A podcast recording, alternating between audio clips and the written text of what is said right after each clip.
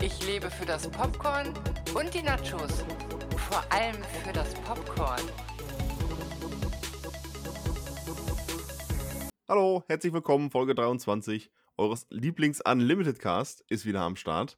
Mit mir an den mittlerweile wieder nicht wie letzte Woche im selben Raum, sondern an den Rechnern sitzen die Annika Hallo? und der John ist auch wieder mit dabei.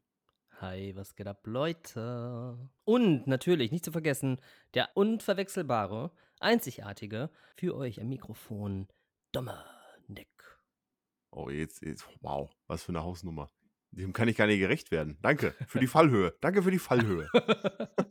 Nein, du machst es immer sehr schön. Also man hat immer sehr Bock, wenn du einsteigst, dann möchte man auch direkt einsteigen. Also, hey, warte mal, das ist. Ich, Also hab, wenn, ich, ich bin gestern ein paar Mal ein- und ausgestiegen. Ich War nicht glaube, ich ganz so lasse euch heute mal reden. Das ist sehr lustig. Hm. Ich muss- Habt ihr schon mal mitten in der Nacht einem Kumpel Starthilfe gegeben, weil er sein Rücklicht angelassen hat? Nee, aber ich war derjenige, der dem, dem schon Der öfter dem mal. Starthilfe äh, gegeben genau. wurde. Das ist gar nicht so lustig, wenn es so absolut zappenduster ist und es ist mitten in der Nacht. Ja, das ist wirklich schlimm. Ohne Scheiß. Ich, ich kam nämlich mal von einer Schicht, das war noch, da habe ich im UCI Duisburg gearbeitet. Und ich kam raus, äh, Duisburg, im UCI Düsseldorf, sorry. ähm, und ja, ich kam raus und dachte mir, alles klar, jetzt eine halbe Stunde nach Hause fahren, easy. Aber wurde dann doch nicht so einfach. Ähm, ja, genau. Musste der ADAC kommen und mir helfen. Furchtbar. Aber ich bin froh, dass das halt nicht irgendwie, dass, dass halt Lichter um mich herum waren. Äh, ich stelle mir das immer sehr, Äh. sehr dramatisch vor, wenn einfach nichts um einen drumherum ist. Nachts Schneefall auf irgendeiner Landstraße. Gut, warum sollte Mhm. man da den Motor ausmachen? Aber das, man hatte keinen Grund. Ja, genau. So. Was machen wir denn heute? Äh, wir stellen euch heute wieder ein paar Kinostarts vor, die ähm, in der Woche vom 19.08. anlaufen. Also heute, wenn ihr heute hört. Oder letztens, wenn ihr nicht heute hört, sondern wann anders. Brillant. Und da wir das Und alles wir haben- vorher aufnehmen, ist das alles noch komplizierter. Ja, ja, das, das genau. ist crazy. Wir, wir sprechen. äh, Ja, okay, warte mal. Also, Ja, okay, aus der sollen wir sie da- Vergangenheit. Sollen wir es in der die- Vergangenheit aufnehmen? In der Zukunft, meine ich? Das wäre schon Wir interessant. sprechen eigentlich. aus der Vergangenheit in die Gegenwart für die Zukunft. Das ist ja crazy. Plus das ist ja crazy. Das lasse ich mir tätowieren, glaube ich. Ja. Ich glaube, das lasse ich mir tätowieren. Wir sprechen aus der Vergangenheit in die Gegenwart für die Zukunft. Der Unlimited Cast. Perfekte Tagline. Was habt ihr denn zuletzt gesehen? Also, ich habe ja auf der Liste, dass wir alle drei den gleichen Film gesehen haben. Also unter anderem den gleichen Film. Crazy. Da gibt es einiges zu besprechen, weil der wird sehr viel, der wird sehr viel gehypt. Es sind auch sehr aktuelle Filme. Genau, auf der Watchliste stehen tatsächlich diesmal nur Kinofilme. Ja, in der Tat. Wir haben alle zusammen gesehen The Green Knight. Okay, The Green Knight. Annika, leg mal los. Ja, The Green Knight. John, sag was zu. Hä? Du wurdest doch gefragt.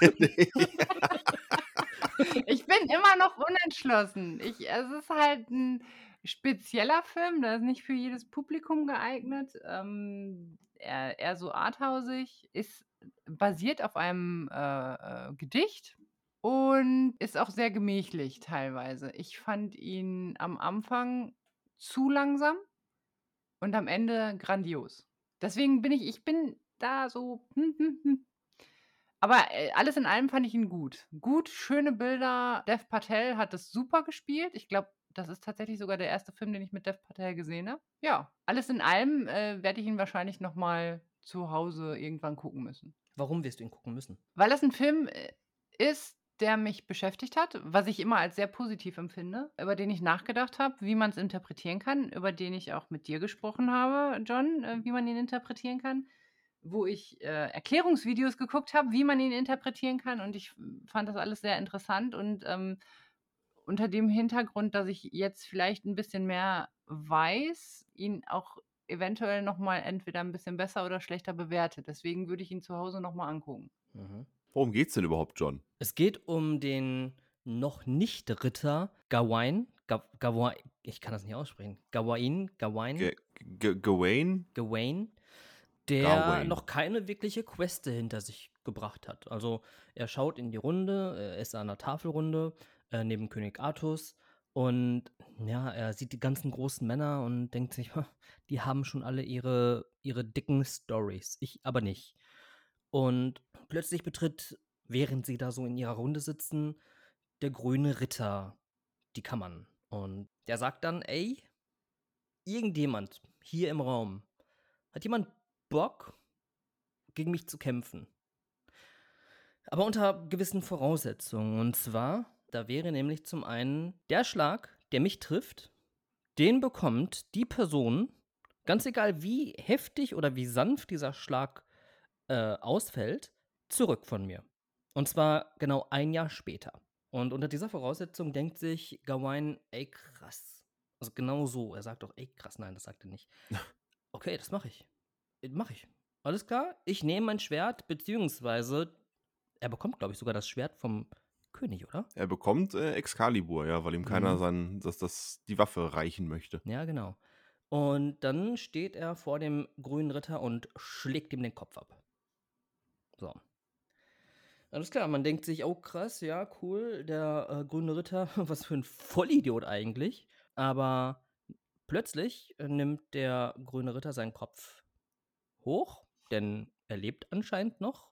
Er ist nun mal ein, eine mythologische Figur, ein Wesen, das es eigentlich nicht gibt. So, Ein Baum.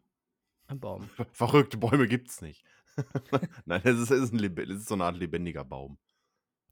So sieht er zumindest aus, ne? Und das ist auch etwas, schon da fängt es nämlich an, ähm, die, die, die Interpretation äh, kann man schon äh, jetzt sozusagen starten. Was ist der grüne Ritter genau? So, aber erstmal zur Prämisse an sich. Und ähm, der grüne Ritter verzieht sich dann aus den Hallen, lacht dabei äh, schelmisch und nun beginnt das große Warten. Ein Jahr Zeit wird überbrückt und Sir Gawain, beziehungsweise Gawain, ja, äh, bereitet sich im Grunde darauf vor, seinem Schicksal gegenüberzutreten. Und darum geht es. Äh, er wird dann nämlich sagen, alles klar, okay, jetzt ist ein Jahr vorbei, ich werde den Schlag, denn das war eine der Voraussetzungen, genau, sorry, das hatte ich noch vergessen zu erzählen, äh, diesen einen Schlag, den er zurückbekommt, den äh, wird er empfangen an der grünen Kapelle. Und dort muss er halt hin. Genau. Und jetzt ist ein Jahr rum und er macht sich auf den Weg zur grünen Kapelle, um den Schlag sozusagen zu empfangen. Denn natürlich, er ist ein Ritter und Ritter folgen einem gewissen Kodex der Ritterlichkeit, der Ehre. Und es wäre sehr unehrenhaft, äh, sich seinem Schicksal nicht zu stellen. So, das ist ungefähr, das sind so die ersten 15 oder vielleicht sogar nur 10 Minuten. Nee, der, Annika hat schon Nee, recht, wenn sie sagt, der geht ein bisschen, der nimmt sich Zeit. Der Echt? nimmt Ja, sich das, schon ich habe das seine tatsächlich Zeit. gar nicht, habe ich nicht so mitbekommen. Also das dann, war mindestens eine halbe Stunde. wirklich, Aber, ja. das, aber das ist so der, der Aufbau, die Prämisse des Films. Ja. Ja. Und Man dann, ja- dann begibt er sich auf seine Reise, die Mhm. dann den restlichen Film ausmacht. Man sagt ja auch im Filmtechnischen, dass die Einleitung im Optimalfall 20 Minuten dauert. Dass nach 20 Minuten, da müsst ihr mal drauf achten, wenn ihr einen Film schaut, also ihr alle, nach 20 Minuten sollte die Story Fahrt aufnehmen. Ansonsten kommt es halt zu dem, ähm, dass man denkt, okay, boah, jetzt könnte langsam etwas passieren, sonst äh, es, es ist gerade langweilig. Wenn das nach 20 Minuten nicht eingetreten ist, dann kommt meist dieser Gedanke auf. Ja, und das war bei mir beim, beim Green Knight tatsächlich, der hätte die Einleitung 10 bis 15 Minuten kürzer machen können. Mhm. Wir reden hier natürlich von einem A24-Film, also einem, beziehungsweise hier in Deutschland natürlich ein A24-Bilder-Film. Ich weiß nicht, warum das so gesagt wird. Also warum dann auch, das ist glaube ich wie mit Neu-Mexiko-Stadt, was ja New Mexico City ist. Ähm, das wird ja auch komplett eingedeutscht. Gute Frage. Wo wollte ich hin? Weiß ich nicht. Genau, A24-Filme sind meist sehr ähm, Arthouse-lastig. Einer der bekanntesten A24-Filme ist, glaube ich, The Witch, ja, Lady Bird. Der Leuchtturm ist ein A24-Film. Ex Machina ist ein A24-Film. Hereditary ist ein A24-Film. Ähm, also ihr seht schon, die ganzen Filme, die eigentlich gar nicht so die breite Masse anzielen, es aber doch durch ihren künstlerischen und vor allem auch inhaltlichen Stoff äh, zu überzeugen wissen. Ja, und ich fand beispielsweise, also also ich muss da ganz ehrlich sagen, dass ich The Green Knight gar nicht so langwierig fand. Ich habe links und rechts von mir die Leute stöhnen hören. Ja, das ist wieder die Sache, es ist halt nicht für jedermann, ne? Also, das ist ich glaube, da haben sich Leute was anderes von versprochen, als sie die Karten geholt haben. Ja. Weil es erstmal heißt, es ist ein, ein Film über eine Reise in der Artus-Saga. Und das verknüpft man ja dann eher erstmal mit, oh, okay, es geht um, es geht um Ritter, es geht um, weiß ich nicht, Camelot, um Rittergeschichten, um vielleicht auch Schlachten oder sowas. Und das ist es halt alles irgendwie nicht. Mhm. Und da ist es nämlich wieder. Die große Erwartungshaltung, die man an einen Film hat. Vielleicht, ich glaube, der Film wäre gar nicht so dramatisch kritisiert worden, wenn man den Titel nicht vorher gekannt hätte ähm, und nicht gewusst hätte, worum es geht. Wenn man das einfach auf sich zukommen hätte lassen, dann glaube ich, dass es gar nicht so dramatisch gewesen wäre mit den negativen hm, Meinungen. Ja, Einspruch. Also, äh, ich, ich habe ihn auf mich zukommen lassen. Ich habe äh, nicht großartig gewusst, worum es geht. Ich habe den Trailer zwar gesehen, aber ich habe mich nicht weiter informiert. Also, ich glaube, ich habe nicht ich, mal den ich, gesehen. ich glaube Doch, habe ich. generell, also generell, dass das Mainstream-Publikum hat Probleme, sich auf solche Filme einzulassen. Also, Es ist eventuell auch eine Gewohnheitssache. Oder auch, dass du einfach nur ins Kino gehen willst, um dich berieseln zu lassen und nicht irgendwie großartig nachzudenken oder so. Aber ich plädiere halt nach wie vor für solche Filme und ich werde auch weiter in solche Filme reingehen, weil du dann deinen dein Kopf viel mehr auf die Reise schicken kannst. Weil das, du gehst nicht aus dem Kino raus und, und denkst so, okay, was habe ich da jetzt gerade geguckt, sondern du gehst aus dem Kino raus und denkst so, äh, was, was könnte das bedeutet haben, was könnte jenes bedeutet haben, welche Intention steckt dahinter und das ist nicht verkehrt, das ist ganz schön. Mhm. Also nicht falsch verstehen, in dem Film passieren durchaus Dinge. Es ist nicht so, dass der zwei Stunden lang einfach nur läuft oder so. Der wird natürlich auch mit Schwierigkeiten konfrontiert und äh, eckt mit ein oder anderen Parteien und Personen dann auch an und dann Ja, definitiv. muss er äh, gewisse Herausforderungen überwinden und muss dann seine Reise fortsetzen. Also es passieren durchaus Dinge, und eine, äh, eine Story davon, ich sag nur Stichwort See, die hat mir auch verdammt gut gefallen. Der hat seine Momente, der hat auch seine, äh, der hat auch ganz tolle Elemente, wie zum Beispiel einfach nur dieses, dieses schiere Vermitteln von absoluter Einsamkeit, wenn er da durch diese leere Welt streift. Das fand Ja. ich, das fand ich echt klasse. Wenn er Camelot verlässt und ganz am Anfang einfach minutenlang in die absolute Einöde rausläuft wo dann auch diese, was John meinte, diese, diese Brücke zur Interpretation geschlagen wird, weil der Green Knight ist, ist halt dieses Baumwesen. Ähm, irgendwie, weiß ich nicht, Rückkehr zur Natur oder die Natur schlägt zurück und dann läuft er da durch Camelot und es, da ist einfach gar nichts. Es wird einfach komplett weggeholzt. So. Die, die Leute haben ihr, ihr Land komplett ausbrennen lassen. Also es steht wirklich auf kilometerweiter Flur, grauer Boden und mitten in der, und in der Mitte steht so die Burg.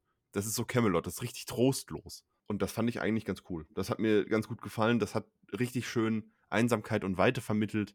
Und die einzelnen Stationen auf seiner Reise, die waren mal mehr, mal weniger interessant. Insgesamt fand ich den auch völlig in Ordnung. Mein größtes Problem ist einfach diese Kiste mit der Ehre. Wenn es heißt so, ja, ich müsste jetzt zu dieser grünen Kapelle und mir den Kopf abschlagen lassen. Habe ich da Bock drauf? Hm. Dann kommt sein Onkel, König Arthur, und sagt so, ja, musste aber machen. Und dann geht er los. Und da habe ich irgendwie ein Problem mit. weil, nur, weil der, nur weil der Opa mit der Blechkrone sagt, geh mal da hin und lass dir den Kopf abschlagen, heißt das ja noch lange nicht, dass das eine gute Idee ist. Wofür denn? Mhm. Vollkommen richtig. Ist irgendwie so eine Sache. Und genau das macht der Film. Also, ich finde, Mist, ich glaube, wir gehen in Spoilern rein. Ähm, sollen wir das mal Also machen? wir, wir, Also, wir, wir, ver wir vergehen uns auch sehr an dem Film äh, in Form von Zeit. Also wir reden da jetzt sehr, sehr lange drüber. Ja, aber der Film nimmt sich auch Zeit. Hm? ja. Ich finde, der Film ist es auch wert darüber, ähm, dass man darüber kurz redet. Also nicht kurz, tatsächlich auch äh, intensiv. Ich will, aber ich, ich will gar nicht zu sehr spoilern. Das mit, äh, das mit Artus ist ja auch noch vor seiner Reise. Deswegen, die einzelnen Stationen will ich, die wollte ich eigentlich auch gar nicht bequatschen weil das eigentlich schon Spoiler ist, weil das ja die Eckpunkte sind, die er auf seiner Reise mitnehmen muss, die auch der Kinozuschauer mitnehmen muss. Und über die würde ich gar nicht so sehr reden. Das Ja, gerade mit Artus war ja noch davor. aber um, um, um deine Frage zu beantworten, beziehungsweise um, ja, um die Frage der Ehre sozusagen zu beantworten. Theoretisch gesehen Ähm, und ich glaube, ich, ich werde jetzt spoilern. Also, wenn ihr das alles nicht hören wollt, dann skippt einfach zum nächsten Part. Ähm, genau, weil es wird jetzt da hineingehen, weil ich es machen muss. Spoiler, Spoiler, Spoiler. Spoiler! Okay, alles klar. Ähm, und zwar, äh, theoretisch gesehen, es gibt die Stelle im Film gegen Ende, wo er auf den Thron kommt, weil er nicht dorthin gegangen ist. Er hat gesagt, nee, ich, ich lass, er ist weggerannt. Ich lasse mir den Kopf nicht abschlagen. Und dann hat man daraus gesehen, was daraus resultiert ist. Also ist ja theoretisch, so wie du sagst, nö, er hat es nicht gemacht, nur weil sein Alter ihm das gesagt hat. Oder der Alte ihm das gesagt hat. Ich will jetzt hier keine abwertende Bemerkung zu König Artus. ich habe das nur so salopp formuliert, weil es halt für mich genau das ist. So, der Mhm. Alte sagt, geh mal und er geht. Ja, aber, ne? Und ich meine, klar, die Sache mit der Ehre, aber die Sache mit der Ehre, die, die hat uns leider auch in der Realität ähm, bereits, ja, wenn wir mal zu Kamikaze-Fliegern im Zweiten Weltkrieg schauen, ähm, die sind für die Ehre gestorben und haben andere Menschen mitgerissen. Die Schmach zu verlieren steht wohl im, im, im Ehrenkodex äh, japanischer Zweite Weltkriegsflieger wohl ganz hoch. Und ähm, ja, klar, natürlich, es ist fragwürdig, warum man für die Ehre den Tod sucht. Ja, jeder hat irgendwie einen anderen Bezug zu Ehre und was Ehre für einen bedeutet. Ich fand's halt nicht so pralle. Wenn er jetzt aus persönlicher Motivation losgegangen wäre oder um, weiß ich nicht, für seine Familie oder für sich selbst oder irgendwie sowas. Irgendeine Moti eine andere Motivation als mein König verlangt es von mir. Ah, dann hätte ich damit schon durchaus besser leben können. Ja, aber ich glaube, das Gedicht, die Vorlage gibt das auch nun mal her. Und ich glaube, Ja, dass das kann- das viele. Ritter, ich meine, gerade ja im Mittelalter ähm, sind halt echt viele Menschen, viele Ritter losgezogen, die äh, für den Glaube einfach ganz viele Menschen ermordet haben.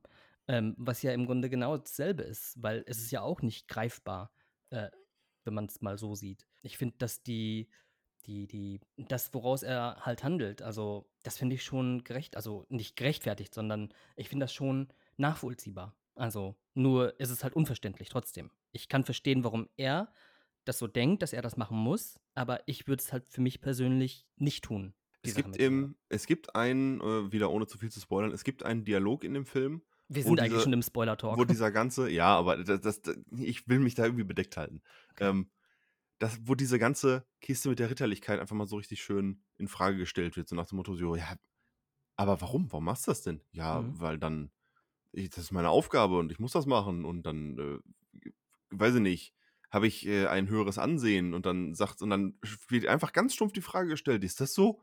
Bist du ein besserer Mensch, wenn du jetzt da hingehst Mhm. und, das, und das machst? Was verändert sich denn? So. Und dann dachte ich mir so, ja, okay, das ist, das ist gut. Einfach diese ganze Ritterlichkeit mal komplett über Bord werfen und Mhm. sich fragen, ja, okay, wa- was genau bringt es denn eigentlich alles? Mhm. Das, das, das mochte ich. Also wirklich, der hatte echt starke Momente.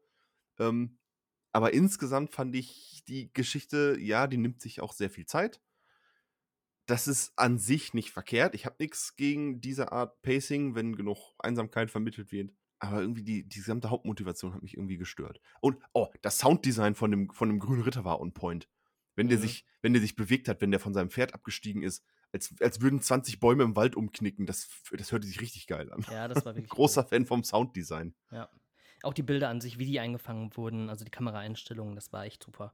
Ähm, das war halt nicht so, wie man es aus Hollywood kennt. Hat mir halt gefallen. Das war schön für die Augen. Und gerade in Zeiten, wo Marvel irgendwie äh, ganz viele Filme gerade raushaut und Fast and Furious Teile einfach, äh, keine Ahnung, mit Explosionen werben, da ist The Green Knight eigentlich eine sehr, sehr gute und auch wichtige Abwechslung, meiner Meinung nach.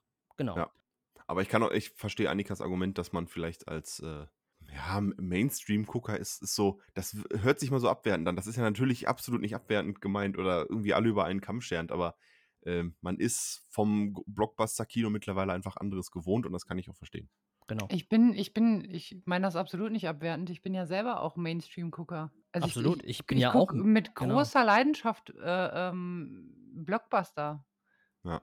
Genau. Und da kommen wir auch schon zum nächsten Film.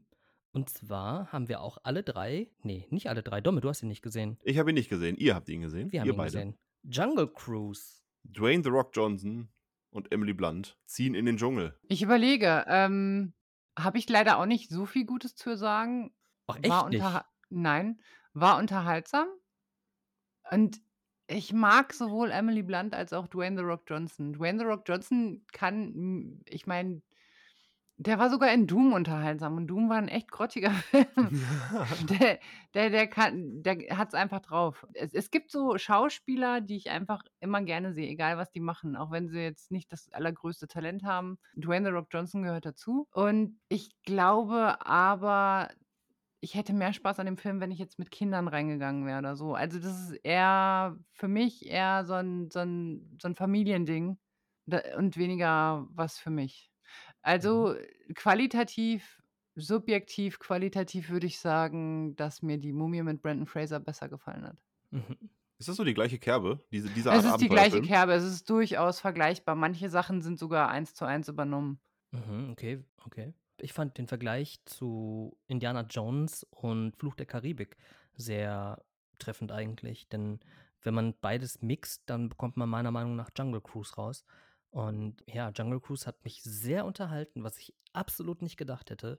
Ihr könnt euch wahrscheinlich noch erinnern, wie ich absolut, absolut, absolut, äh, von dem Film äh, nicht gehypt war und mir gesagt habe, ne, der Trailer ist oh, sehr günstig sieht's aus und auch so, ich habe keinen Bock auf The Rock, wieder mal der Sunny Boy sozusagen. Und dann war ich so heftig überrascht von dem Film. Ich habe mir echt gedacht, wow, okay, cool. Der Humor trifft mich genau. Ja, und das, die gesamte, das war halt schon ziemlich rasant. Ähm, es fing halt, der Humor, der hat, war einfach so lustig. The Rock ist in dem Film einfach so lustig. Das ist echt, das ist nämlich genau mein, also es ist ein flacher Humor. Er hat einen, im Film wohl einen sehr flachen Humor und mit demselben Humor bin ich halt auch unterwegs. Aber genau aus diesem Grund bringe ich ihn beispielsweise nicht auf Poetry Slam Bühnen, weil ich mir dann denke, dass die Leute mich einfach für dumm halten. wow, was? War das gerade ein Diss gegen Jungle Cruise? Moment, was? Wen Nee, ist das gerade nee. eigentlich? Nein, es ist halt, ja, Flachwitze halt, ne? Flachwitze sind einfach nicht, das ist, das tut manchmal einfach weh. Ähm, Ja, damit kenne ich Ja, mich das aus. heißt Ich aber nicht das heißt aber nicht, dass das dummer Humor ist. Im Gegenteil, Flachwitze, da ich, ich meine ja auch nicht Da dumm in dem Sinne, ich meine nicht Ja. dumm in dem Sinne, sondern, ähm, ja, keine Ahnung, ich, ich kann jetzt einfach kein Beispiel bringen, aber Man ähm, palmiert öfter sein Gesicht bei solchen Witzen. ja, richtig, ganz genau, Man ganz genau. palmiert sein Gesicht. So, und keine Ahnung, also mich hat es auf jeden Fall sehr unterhalten. Ich mochte es ähm, total. Ich fand, dass die, ich fand nämlich eher nicht, dass das so, also natürlich, das ist schon ein Familienfilm, aber teilweise muss ich echt sagen, waren die Szenen heftig. Äh, wieder die Schlangen aus den Gesichtern der Leute kommen und Ja, wie, aber wie, das hast du bei Pirates of the Caribbean auch. ja, ja, Also genau, richtig, genau, klar. Ähm, nur, dass ich diese Reihe irgendwann halt echt lame fand. Also ab dem zweiten Teil. ja, ja, äh, der erste Teil war war fantastisch. genau. Richtig. Es ist aber auch also, ich muss dazu sagen, ich bin ja reingegangen, ähm ich meine, du ja eigentlich auch. Ich bin da reingegangen, ähm, nachdem wir da aufgenommen haben und, äh, war eh schon etwas gestresst und müde, äh, und, ähm, vielleicht liegt es auch daran. Aber ich ich habe nicht den Drang, den den jetzt noch mal zu sehen. Was ich halt, was ich halt auch ganz stark, ganz, ganz stark fand, war, wie über Homosexualität in dem Film geredet wurde. Denn Emily Blunts Bruder in dem Film ist ähm, homosexueller Natur. So Mhm. sagt er das auch. Und ich finde es sehr stark, dass in einem so großen Film, der eine so große Reichweite hat, ich meine, das ist ein Disney-Film und es wird über sowas gesprochen. Und das ist, finde ich, zum einen super wichtig und ähm, Es ja, es das, wurde auf auf eine ein äh, es es wurde auf eine sehr unklischeehafte Weise darüber gesprochen, was ich sehr sympathisch fand. Also, das war jetzt nicht so in your face und oder dass es irgend 'ne Bedeutung hat, sondern einfach nur, er sagt, er eckt damit an und die anderen lassen ihn einfach wissen, so: „Das interessiert uns gar nicht.“ Und das das fand ich schön. Das Mhm. das fand ich weil so sollte es halt auch einfach sein. Es ist doch dir selbst überlassen, wen du liebst und wen nicht. Richtig, ganz genau. Und äh, so wie damit umgegangen, wird's ja, politisch. nein, so wie damit umgegangen wurde, da muss ich John recht geben. Ähm, das fand ich sehr gut. Das fand ich sehr schön. Ja, genau. Und ich meine, klar, wir haben hier auch wieder die typische Liebesstory. Mm, Ja, okay. Aber gehört halt auch irgendwie zum, zum ja, wenn man es einfach auf der Checkliste abhaken möchte, um einen guten, in Anführungszeichen guten äh, Film äh, machen zu wollen. Ähm, auf jeden Fall vertreten. Und wir haben natürlich auch die bösen Deutschen. Worum geht es in Jungle Cruise überhaupt? Haben wir das erzählt? Es ist eigentlich nur eine MacGuffin-Jagd, oder? Die jagen diesen, also die suchen nach diesem Baum. War das ein Ja, Baum? das war ein Baum, der gewisse Blüten trägt, aber nur zu einer bestimmten Zeit und unter bestimmten Voraussetzungen. Keiner, keiner die hat diesen krass. Baum bisher gefunden, bis auf eine Gruppe Spanier, die äh, danach äh, verflucht wurden, weil sie was Böses gemacht haben. Und äh, ja, die suchen dann quasi diesen Baum und äh, Emily Blunt möchte damit quasi zum Wohle der Menschheit, möchte die Menschen heilen und möchte das Elend auf der Welt damit ausmerzen. Zu der Zeit ein Deutscher, der meiner Meinung nach auch grandios dargestellt Auf wurde von. Jesse, Jesse Plemons heißt er, glaube Ja, ich, ne, genau. mhm, ja. Genau. Ähm, der, war, der war sehr schön und sehr überdreht. Und der, der hat halt versucht, das zu verhindern, beziehungsweise selber der Erste zu sein fürs Deutsche Reich. Und ja, dann geht es halt um, um diesen Wettkampf und wir kommen dahin und ihr nicht. Und ja, gut gegen böse. Ein ja, Wettlauf typisches zum Ziel, gut gegen also. böse. Genau. Auch da muss ich auch wieder sagen, Emily Blunt mit ihrer Rolle war so super und so toll politisch. wieder mal politisch, crazy. Ähm, denn sie hat in einer Zeit, also ihre Figur hat in einer Zeit, in der Frauen eher wenig zu sagen hatten und auch kleidungstechnisch alle sehr gleich waren, also ne, gleich sein mussten, so, nicht gleich waren, sondern gleich sein Keine mussten. Hosen tragen und so weiter. Ja. Richtig, ganz genau. Hat ihre Figur aber eine Hose getragen und das voller Selbstbewusstsein. Hat gesagt, ey, tja, äh, was interessiert euch meine Kleidung? Ja. So, total super. Wobei ich auch da sagen muss, das hat innerhalb der ersten zwei Mumie-Filme mit Brandon Fraser Rachel Weisz auch sehr gut geschafft. Die hat sich halt auch vom, also die hatte noch die Entwicklung von eher damenhaft zu eher kämpferisch. Auch die war schon quasi, ich, ich bin mehr als nur eine Frau in einem Kleid. Hm. Ich, ich weiß nicht, ich habe gesagt, ich mag Emily Blunt, ich mochte Rachel Weisz aber damals seinerzeit lieber und ich mochte auch die Mumie lieber. Also für mich hat er so viele Parallelen. Alleine die Frau mit ihrem Bruder ist die Parallele, dann der, der Held, der so ein bisschen tollpatschig ist, ist, ist noch, noch so eine Parallele. Also das ist, das erinnert mich alles sehr an die Mumie. Hm. Naja, egal. Also für mich ist die Mumie quasi der bessere Jungle Cruise, wenn man so sagen will. Aber wer Bock auf lustige Abenteuer Hat, Definitiv, ich definitiv. Ich sage nicht, dass der trotzdem Film geben. schlecht ist. Es ist einfach nur nicht ganz in meiner Schiene gewesen. Hm. Und natürlich muss man auch sagen, dass Jungle Cruise natürlich und logischerweise das stärkere CGI hat. Definitiv, ja, ja. Wir erinnern uns alle gerne an die Mumie 2 und den Scorpion King. Jo, jo. Legendär. Moly. Legendär. Nein, also das CGI ist super und ich muss auch sagen, das 3D ist super. Du hast teilweise richtig tolle Pop-Out-Effekte. Ah, habt ihr den Mhm. 3D Ja, IMAX geguckt? aha. IMAX Wenn du, 3D. wenn du Ah. IMAX 3D hast, dann äh, guckst du nichts anderes mehr. Ja, da, da ist sowieso jeder Zweifel drüber haben. Das finde ich super. Also Da kann man echt nichts gegen sagen. IMAX 3D ist Hammer. Ja, dann lass uns doch mal den nächsten Film, äh, den wir alle drei geguckt haben, besprechen.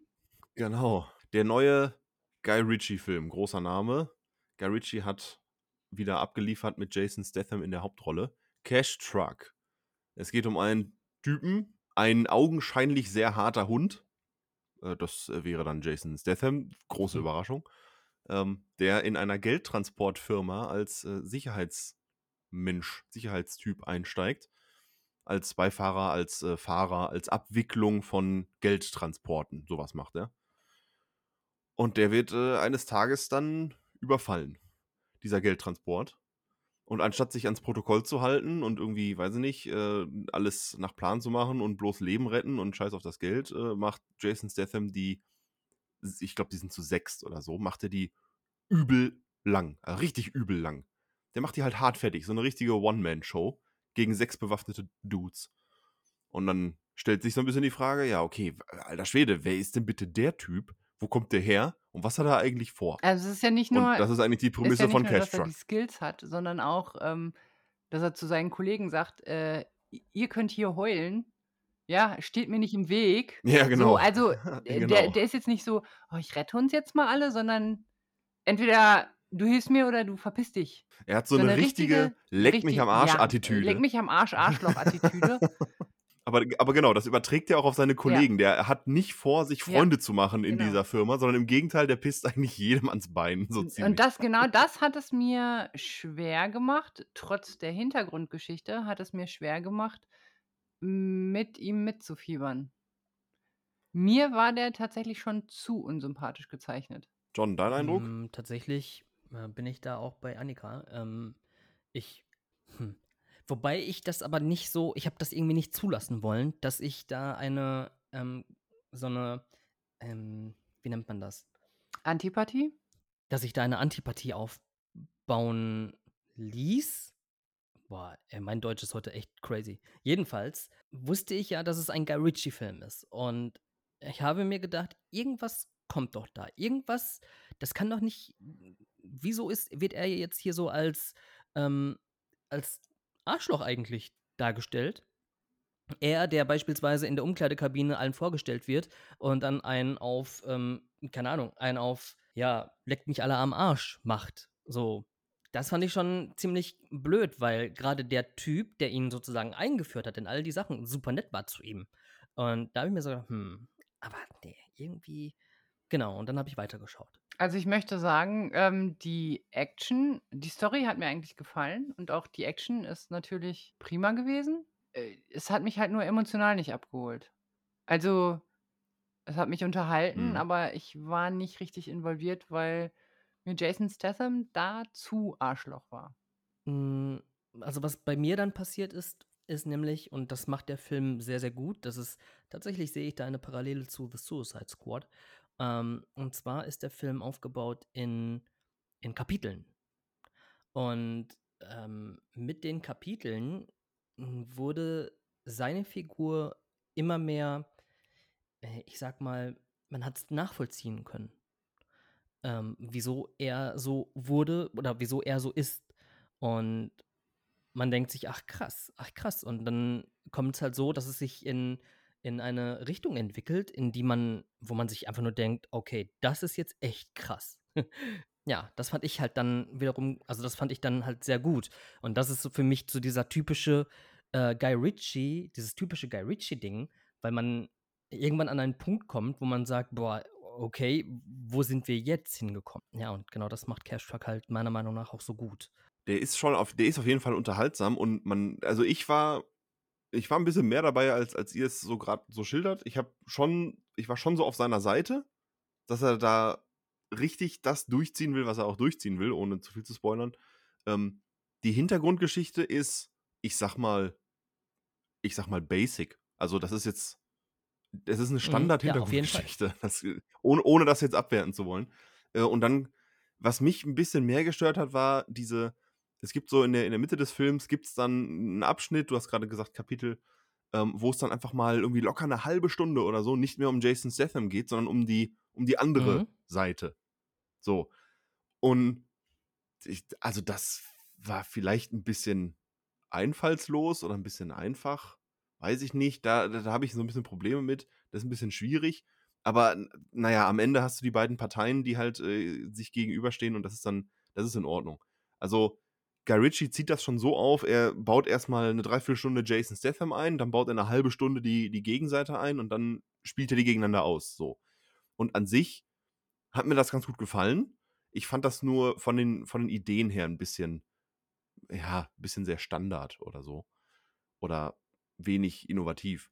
Was nicht heißt, dass er dass der Film nicht knallt und keinen Spaß macht. Die die Action war war gut, hat mir total gut gefallen. Gr grade der ich sage mal, der Showdown im letzten Drittel, den fand ich echt, äh der hatte Mhm. Wumms.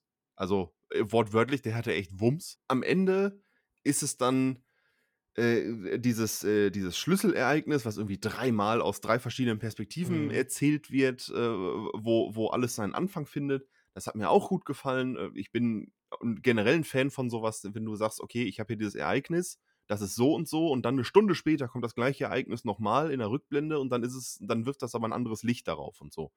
Und das fand ich alles, alles cool. Hat alles Spaß gemacht. Ähm, ich kann aber verstehen, wenn es heißt so, ja, er ist ein bisschen, er ist ein bisschen sehr, sehr Arschloch. Was ich dem aber verzeihen kann, wegen der Hintergrundgeschichte. Und ähm, bei Guy Ritchie oder generell, man ist mittlerweile gewöhnt, dass noch, dass noch ein, dass zu dem Twist und dem Doppeltwist nochmal der übergeordnete Übertwist kommt oder so. Und auf den hat man dann, und auf den habe ich dann irgendwie gewartet, aber der, der kam dann nicht. Und das ist dann eine ganz, das ist dann eine ganz seltsame Form von Enttäuschung, die keine Enttäuschung ist. Es war immer noch ein, ein guter Film, den kann man sich gut angucken, ist ein guter Actionstreifen. Aber man, man darf jetzt nicht erwarten, dass der, dass der noch ein drittes Mal in eine andere Richtung geht und dann nochmal alles in einem anderen Licht erscheinen lässt oder sowas. Äh, das ist dann nicht so, der ist da etwas geradliniger am Ende und das ist völlig in Ich Ordnung. muss sagen, so was, was so, so Gewalt-Action angeht, hat mir in dem Fall Nobody besser gefallen. Weil Nobody so aufgebaut war, dass du irgendwie gesagt hast, okay, der Typ, der lässt krachen, Mhm. der äh, ist jetzt auch kein Freund von, okay, ich verschone dich oder so, sondern wenn der zuhaut, dann haut der richtig zu, aber du kannst irgendwie, du siehst irgendwie noch Menschen in dem. Du kannst irgendwie noch sagen, und, und was ich an, an Nobody auch sehr mochte, war das Zynische. Dieses, wenn Bob Odenkirk sein Gesicht verzieht und, und sagt so, na, jetzt geht's zur Sache. Das mag ich total. Und Jason Statham ist einfach nur, der hat eine Maske. Der ist einfach nur ein Gesichtsausdruck, nämlich der Verbissene. Und weiß ich nicht. Also, da hat mir Nobody Ja, stimmt tatsächlich schon. besser gefallen, in dem Fall. Wobei ich, äh, wobei ich sagen muss, es gibt, es gibt eine Szene in Cash Truck, da geht es, äh, da geht es auch um Kinderpornografie. Und ne, ich werde, ohne zu viel zu verraten, keine Sorge, ich werde nicht spoilern, aber wie in dieser Situation damit umgegangen wird und was da gemacht wird, ich wäre ich wär am liebsten aufgestanden, hätte appl- Mhm, Auf jeden applaudiert. Fall. Das fand ich so Ja. fantastisch, wie er diesen. Wie er das ist geregelt hat, er, ja, verfo- er verfolgt diese, genau, wie er es regelt. Er verfolgt diese Spur, die läuft komplett ins Leere. Die läuft komplett ins Leere, er steht in der Sackgasse. Und wie er dann mit der Situation umgeht, ey, das ist hier irgendein so ein Kinderpornografie-Studio, mit dem ich überhaupt nichts zu tun habe, was mir nichts bringt, in irgendeine Richtung. Und wie er damit umgeht, ist großartig. Ach Mann, ich hätte am liebsten Wobei, geklatscht. wobei ich da nicht sicher bin, ob er so gehandelt hat, weil es mit Kinderpornografie zu tun hat oder ob er so gehandelt hat, weil er einfach nur pissig war, dass die Spur ins Nichts geführt hat. Ja, vielleicht, also vielleicht ein bisschen Vielleicht ein vorbei. bisschen von beiden. Ja. Aber das ja, fand ich jeden großartig. Fall. Da war ich auch ähm, innerlich sehr erfreut. So, das, waren Nein. unsere, das war unsere Watchliste. Nein, John hat Genau. auch einen Es gibt noch einen Film, äh, über den es Oh. sich zu sprechen absolut nicht lohnt. Es geht um Old und deswegen möchte ich da auch gar keine großen Worte dran verlieren. Old war Ach, Old, super der steht ja auch noch, ja, langweilig, Entschuldigung. leider. Und die, die Prämisse äh, an sich, das, was im Grunde dabei herauskam, das war einfach nur noch zum Kopfschütteln. Ein M. Night Shyamalan-Film, wie man ihn sich absolut nicht wünscht. Eine ganz schlechte Bewertung. Aber absolut weiß, wie man ihn Ey, kriegt. ganz furchtbar, ganz furchtbar. Ich, ich, ich, ich war ja eigentlich trotzdem, ich habe mir gesagt, okay, ich gebe dem Film eine Chance. Die Prämisse an sich, äh, der Plot, der klingt ja ganz interessant eigentlich. Aber wie dann letzten Endes damit umgegangen wird und die ganzen Charaktere, wie die, äh, wie die eingeführt, nee, nicht wie die eingeführt werden, aber wie sie im Film dargestellt werden, was für eine Entwicklung sie durchmachen, das ist so unfassbar blöd und lächerlich. Ich bin eigentlich ein, also was heißt, ich bin, ich bin jemand, der auch gerne mal aus dem Kinosaal geht. Den Film habe ich mir aber dennoch bis zum Ende angeschaut. Ähm, also was nicht bedeuten soll, dass man bei einem Film unbedingt äh, aufstehen soll und gehen soll. äh, man soll sich natürlich vielleicht noch äh, bis zum Ende ein, ein Bild davon machen, wie der Film dann ist. Aber ich bin dann meist so, dass ich sage, nee, nee, meine Zeit ist mir wichtiger. Ich gehe dann jetzt direkt in einen anderen Film. So. Und ja, Olds war wirklich äh, ouch. Der ist auf Letterboxd immer noch besser bewertet als Wonder Woman 84. Ja, das finde ich krass. Ich finde es ich find's krass. What? Ich finde es ehrlich gesehen, ich weiß nicht. Ich finde es krass. Es gibt natürlich Menschen, die sagen, ja, so schlecht war der ja jetzt gar nicht. Ähm, damit habe ich, also ich habe auch mit einigen Menschen gesprochen, die den Film so fanden, so bewertet haben. Und ich muss da ganz ehrlich sagen, keine Ahnung, ich verstehe euch nicht. Ich, ich, Leute, ich verstehe euch nicht. Natürlich ist das alles subjektiv, klar, natürlich. Und Alles ist unsere nur unsere Meinung. Meinung. Ähm, aber ja, im Grunde, man könnte ja jetzt sagen, wie bei The Green Knight beispielsweise, ja, klär mich auf. aber bei Old gibt es einfach nichts, was man aufklären braucht. Äh, es wurde dann alles im Film gesagt und das, was gesagt wurde, ist einfach. Ja, okay, alles klar. Okay, wir kommen zu den Kinostarts der Woche. Okay. Nein. also Old, äh, Ja, John mochte Old nicht. Kann ich, kann ich nicht mitreden. Ja, ich auch nicht, aber ich erwarte von Shyamalan nichts. Ja, schade, echt schade, weil eigentlich klang es auf dem Papier gut. Man hätte das, glaube ich, auch gut umsetzen können. Die Antworten, die gegeben wurden, äh, gingen einfach meiner Meinung nach, ein, zum, zum, zum einen war eine der Antworten absolut nicht zufriedenstellend. Man kann nicht, ah, man kann nicht ein Mysterium aufstellen und dann sagen, ja, alles klar, ist halt, ja, ist halt ein Mysterium. Was? Okay. Mathematik ist Das ja auch ist- Mathematik und ich verstehe sie trotzdem nicht. Ja, so. ist einfach super lächerlich, wirklich. Ja, ist einfach so. Das sind so Sachen, da, da habe ich aber auch nie Bock drauf, wenn es heißt so, ja, das ist, das ist so der große übergeordnete Plot und am Ende stehst du mit leeren Händen da und das war irgendwie alles bla. Ach Mann, ey, das mag ich auch überhaupt nicht. Habt ihr, habt ihr Downsizing gesehen? Ja, Mit, mit Damon, ja. mit dem Schrumpfen? Boah, war das Das furchtbar. ist, als wenn du zwei Wo verschiedene dachte, so, Filme der geguckt Film- hättest. Ja. Also der, der Anfang hat nicht zum Ende der macht geguckt. dieses Schrumpffass auf. Ja. Der, der, der macht dieses Schrumpffass auf und ab, ab der Hälfte des Films ist das so unglaublich unwichtig und es geht um was völlig anderes und ach, war das Mist, ey. Egal. Ja. Nee, Leute, lasst uns nicht mehr weiter über Old reden. Das ist einfach nicht wert. Ähm, vielleicht, wenn der Film irgendwann mal im Free TV läuft, schaut ihn euch da an. Ihr könnt die Zeit auch gerne dann dabei am Handy verbringen. Das ist auch nicht schlimm. Lasst uns zu was, Anders als im uns zu was Kino. Erfreulichem kommen und zwar zu den Kinostarts dieser Woche.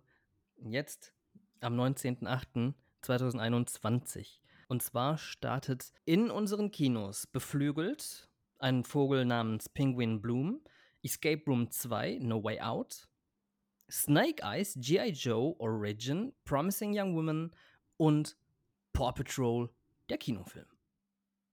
Auf welchen habt ihr Bock? Promising Young Äh, keinen Bock Woman. habe ich auf G.I. Joe. Ja, auf Promising Young Woman habe ich auch Bock. Ja, da habe ich auch Den Bock gucke ich mir an. Und ich habe Den auch hab ich Bock. tatsächlich Bock auf Beflügelt, ein Vogel namens Penguin Bloom. Von dem habe ich gar nichts gehört. Was ist das? Film Erzähl mal. mit Naomi Watts und ah, wer ist nochmal der männliche? Ich weiß nicht mehr genau, wer der männliche ist. Der, der, der männliche Naomi Watts. Ist natürlich sehr stark für einen Podcast, in dem Kinostarts beflügelt werden.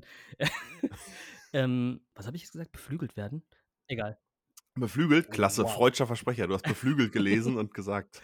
ähm, es geht um eine Familie, die in der Nähe von Sydney wohnen. Und ähm, diese Familie ist ziemlich glücklich, weil auch, also nicht weil auch, sondern ähm, Mann und Frau sind halt auch noch genauso verliebt wie am ersten Tag. Und ja, dann passiert etwas, was nicht schön ist. Und Naomi Watts ähm, querschnittsgelähmt. Verbringt dann ihr Leben Oh. im Rollstuhl. Beziehungsweise ne, kommt dann halt in den Rollstuhl. Und darum geht der Film im Grunde. Ich glaube, dass in dem Film ein Pinguin adoptiert wird. Ähm, ich glaube. Ein Vogel namens Penguin Bloom. Nee, der heißt Pinguin. Warte mal, stopp, warte mal. Doch, den Trailer habe ich gesehen. Was, was laber ich eigentlich? Ja, den haben wir auf der Kino Digital 2021 ähm, gesehen sehen können. Nee, das ist, das ist, das ist kein Pinguin. Naomi Watts hat hier einen Vogel auf der Schulter und das ist definitiv kein kein, Pinguin. Pinguin. Nein. Du nur Penguin Bloom? Wo sollen sie auch in Sydney einen Pinguin herkriegen? Das sind Pinguine. Aus dem Zoo geklaut. Das ist ja auch, auch in Neuseeland gibt es Pinguine. Ähm, Es ist kein Okay. Pinguin. Ein Vogel namens Es ist, es ist, es ist ein Okay, das ist Vogel. ein ganz normaler, was, ist für- was ist das für eine Art Vogel? Oh, Moment, ähm, da muss ich mal kurz ähm, meinem äh, Hobby-Ornithologen im Freundeskreis eine Nachricht schreiben. Warte, ach, ich habe keinen. ich weiß nicht, was das für ein Vogel ist. Es ist ein Vogel. Sie freundet sich mit einem Vogel an. Okay. Ja, stimmt, jetzt sehe ich den Vogel auch. Aber der sieht, theoretisch könnte man sagen, es ist ein Pinguin. Der Vogel kann fliegen. Also, nee, er kann, er kann nicht fliegen. Und das ist, glaube ich, der Punkt. Sie sitzt im Rollstuhl und der Vogel kann irgendwie auch nicht fliegen. Mhm. Und da finde ich den Trailer auch schon wieder super lächerlich, wirklich super lächerlich. Also schaut euch, wenn ihr den Film und gucken wollt und eine sehr herzergreifende Geschichte ohne jegliche Spoiler sehen und erfahren wollt, dann schaut euch den Trailer nicht an. Ja, genau. Absoluter Trailer-Gegner. Nee, wir- wirklich, schaut euch den Trailer nicht an. Ist auf jeden Fall ein massive Spoiler darin enthalten, meiner Meinung nach. Ja, jedenfalls ein Film, ich möchte den gerne sehen. Ich mag Naomi Watts und ich mag herzergreifende Geschichten. Ja, Mit ähm, verkehrt. An- Andrew Richtig, Lincoln. Genau, Andrew Lincoln. Andrew Lincoln ist es. ja, ist nicht verkehrt. Spiel, spielt den Mann. Okay. Was haben wir noch auf der Liste? Escape Room 2, No Way Out. Nichts Habt ihr den ersten gesehen? Nein. Nee. Ich habe den Trailer gesehen letztens im Kino vom zweiten und dachte mir so, nee. Also ich fand den ersten schon nicht so toll. Ich fand ihn, also ich, ich würde nicht sagen, dass der Film ganz schlecht war. Aber äh, ich fand ihn halt irgendwie nicht so toll. Irgendwie war das so ein Ding aus ähm, Cabin in the Woods, The Cube, beziehungsweise Cube und ach, da gibt es noch so einen Film, der so ein bisschen, weiß ich jetzt nicht genau. Jedenfalls so ein, nehmen wir jetzt nur mal die beiden, ja, so ein Film aus den beiden, Cube und äh, Cabin in the Woods. Und weiß ich nicht, der Film, der hat irgendwie keine, keine griffige Konstanz. Irgendwie ru- rutscht das von einer Szene in die andere und man denkt sich, ja, okay, ich kann jetzt aber irgendwie gar keine wirkliche Verbindung aufbauen zu den ganzen äh, Charakteren, beziehungsweise zur Hauptprotagonistin. Ähm, und ja, ja, dann irgendwann äh, verläuft sich das so ein bisschen in, also nicht verläuft sich so ein bisschen, sondern irgendwann gerät das halt in eine Situation, oder, nee, das ist auch falsch ausgedrückt. Das ist auch falsch ausgedrückt. Sondern die, die große Enthüllung des Films ist meiner Meinung nach, ja, ja uninteressant. Sie ist uninteressant. Ähm, da habe ich letztens mit einem Arbeitskollegen drüber gesprochen. Und ähm, ja, also wir haben nochmal über diese Enthüllung sozusagen gesprochen. Und das war so Schulterzucken. Es war, wie ich so gerne sage, ein Egal-Fact. Äh, ein Egal, eine Ent Egal-Enthüllung. Ja, es war nichts Besonderes. Und jetzt mit dem zweiten, der ja ähm, die direkte Fortsetzung ist, also es geht im Grunde dort weiter, wo es aufgehört hat. Und da weiß ich nicht genau. Ich bin, ich bin mal gespannt. Vielleicht entwickelt sich der Film ja Ich in glaub, eine diesmal- Richtung. Ich glaube, diesmal werden nur Leute reingesteckt, die schon mal einen Escape Room Ja, überlebt es geht haben. tatsächlich um die. Also ein- einen dieser Escape Rooms. Die, die haben dann nur irgendwie nur Sieger in Anführungszeichen von früheren Escape Rooms drin. Ich muss ganz ehrlich sagen, so. und da bin ich wieder bei dem Wort Mainstream. Ich mag in der Regel diese Mainstream-Horrorfilme nicht, weil die alle nach dem gleichen Schema sind. Weil es immer Jumpscares sind. Immer. Ja, da, da, da geht es ja gar nicht wirklich drum, äh, um Jumpscares. Ist das auch wirklich Nee, ein es ist, Horrorfilm? ein, es ist eigentlich eher ein Thriller. So äh, theoretisch gesehen ist er wie Cube. Die Leute kommen in einen Raum sozusagen. Äh, sie kommen in einen Raum und werden dort vor einem Rätsel gestellt. Und das müssen sie lüften, um dort herauszukommen. Sonst sterben sie daran. N genau. Nicht Cabin in the Woods, sondern Saw. Saw trifft's eher. Genau. Ah, Aber Wenn du mir gesagt hättest, dass der so ähnlich doof lustig ist wie Kevin in the Ja, Woods, hätte ich nein. ihn nicht abgekauft. Nein, Dann, nein, dann angeguckt. gut. Wär in the Woods gut. ist Der so der lustig. Cabin in the. Woods ist voll falsch gewesen. Ich weiß nicht, warum ich, wie ich darauf kam. voll falsch, sondern Saw. Und zwar von, von einem Rätsel ins andere. Wenn sie es nicht schaffen, sterben sie. So. Und Cube, weil es eben die verschiedenen Räume sind, mit den unterschiedlichsten und vielleicht auch kreativen ähm, Einfällen, äh, wie man halt ein Rätsel gestalten kann. So. Und äh, da ist halt, der Vordergrund liegt nicht auf Jumpscares, sondern wirklich auf die verschiedenen Rätsel und die Tötungsmethoden im Grunde.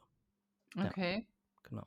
Kann der Zuschauer wenigstens miträtseln oder ist das so ein, okay, da kommt ja wirklich kein Mensch drauf? Weil die darauf ausgelegt sind, Ja, da zu sterben. mein, wart ihr schon mal in, in einem Escape Room? Nein. Ich war schon mehrmals in einem Escape Room Hauptsächlich umdrehen und äh, das ist schon Fall. lustig. und auf manche Dinge kommt man halt tatsächlich nicht. Beziehungsweise nur durch Hinweise.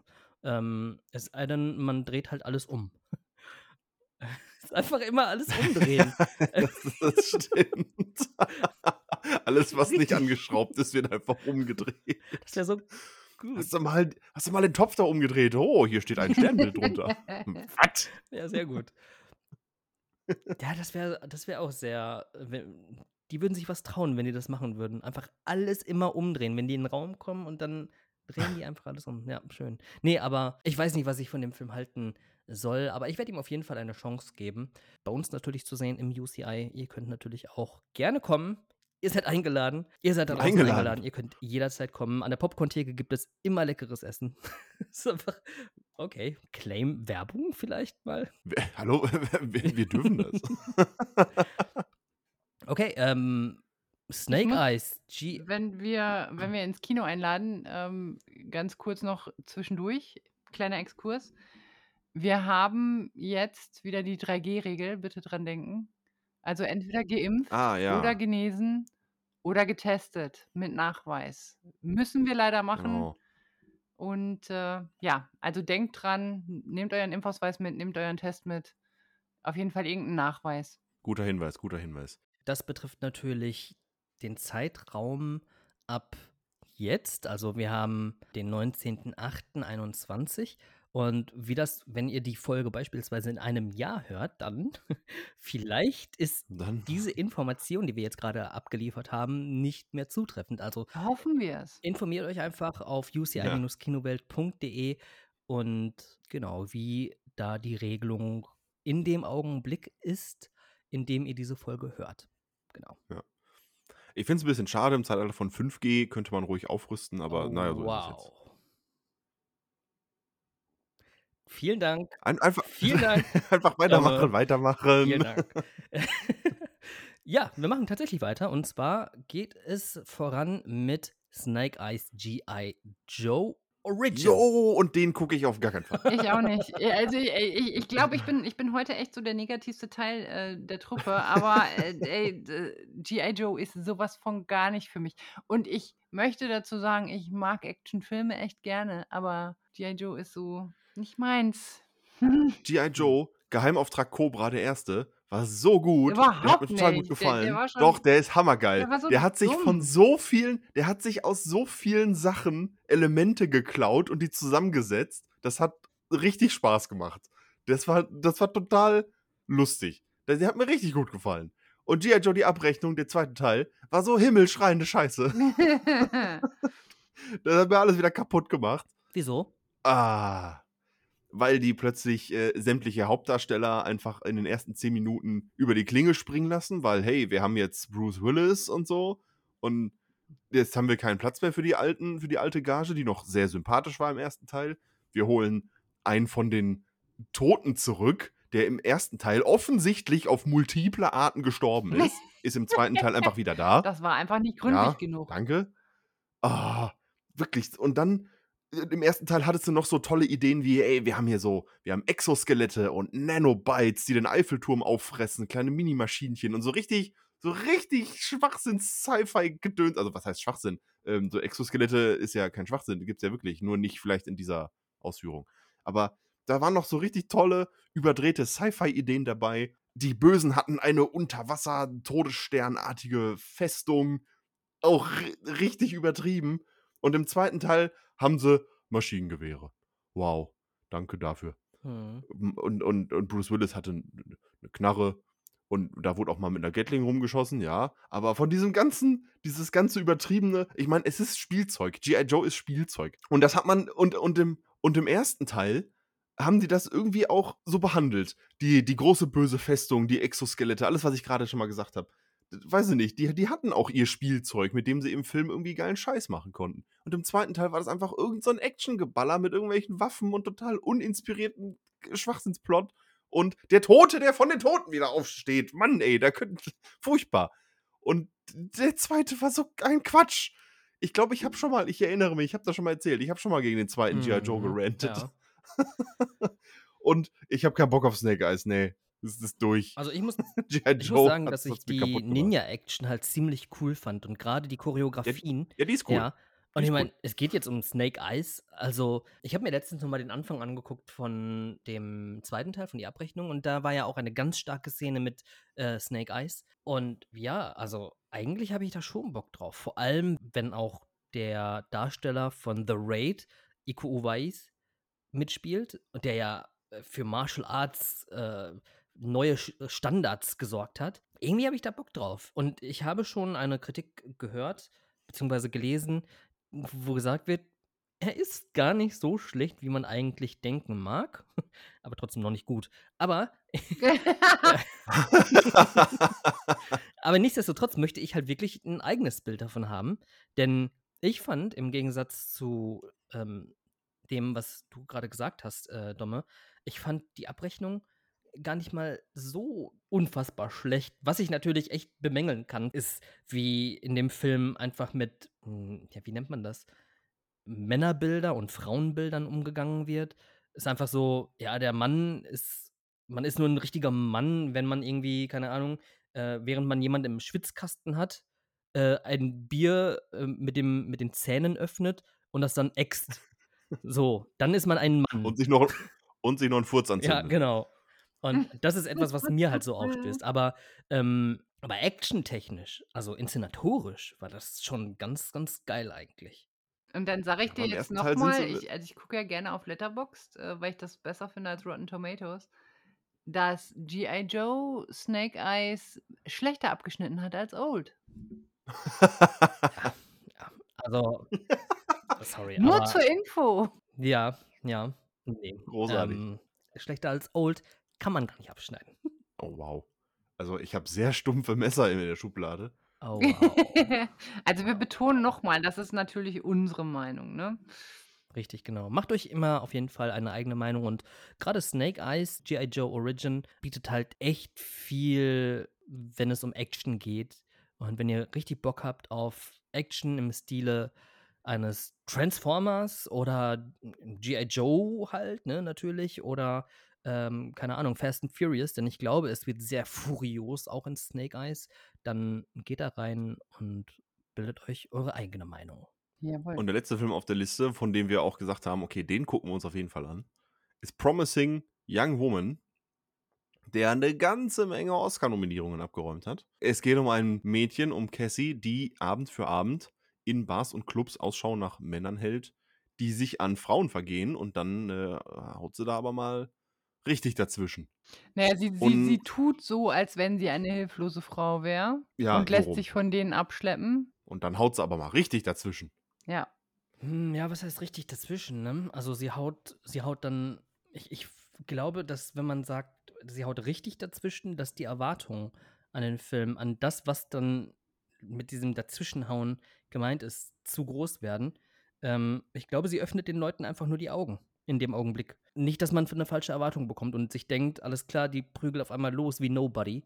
Ähm, denn das geschieht nicht. Nein, das. Wobei ich das gerne hätte, ähm, als jemand, der den ein oder anderen 70er-Jahre-Film geguckt hat. Ich bin tatsächlich ein kleiner Fan von Rape and Revenge-Filmen. Ich habe bisher noch keinen schlechten äh, Rape and Revenge-Film gesehen und ähm, da hätte ich dann doch gerne, dass, dass sie dann doch zuhaut. Aber ich äh, habe bisher nur den Trailer gesehen und ich finde, der sieht sehr vielversprechend aus. Ja. Äh, die Regisseurin Emerald Fennell hat für das Drehbuch den Oscar erhalten. Und das kann man auch definitiv sagen, denn, also, da kann man auf jeden Fall zustimmen, denn so wie der Film geschrieben ist, so einen Film hat man, glaube ich, nicht oft. Aber was sie jetzt letzten Endes genau macht mit den, mit den Männern. Das äh, findet man nicht so ganz genau raus aus dem Trailer Ja, und das- das finde ich ja. sehr, sehr gut. Das finde ich echt Das ist sehr noch, gut. das ist ein Mysterium. Also am Ende, wahrscheinlich verschwinden am Ende die Männer und nicht die Frauen. Also ich bin auf jeden Fall sehr gespannt, was es mit diesem Film auf sich hat, ob die großen Erwartungen auch tatsächlich äh, befriedigt werden. Auf jeden Fall reingehen.